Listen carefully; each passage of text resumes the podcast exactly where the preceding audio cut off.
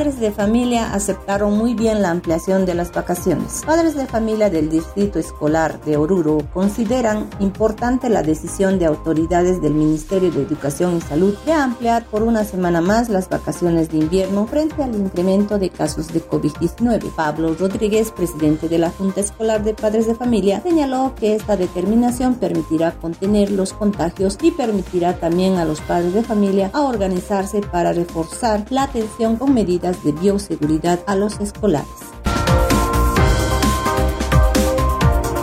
el desayuno escolar debe ser de empresas orureñas. Con este argumento, padres de familia rechazaron la provisión del desayuno escolar de la alcaldía por no elegir empresas netamente orureñas. Estamos rechazando contundentemente la calificación de esta comisión porque hemos encontrado irregularidades, mencionó el representante de la Junta de Distrito Escolar, Paul Manardi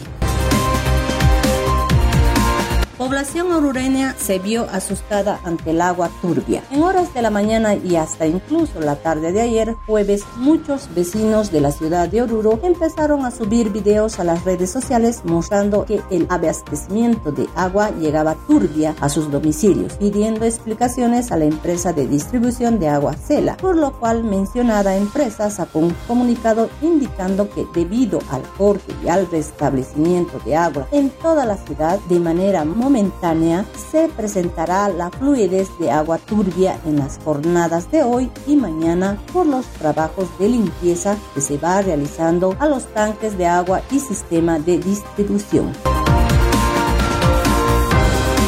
Ministerio de Educación compromete clases presenciales para el primero de agosto. El ministro de Educación Edgar Pari, mediante un comunicado, comprometió el retorno a labores presenciales y cumplir los 200 días de clases, tras haberse anunciado la segunda ampliación del descanso pedagógico frente al incremento de contagios de COVID-19.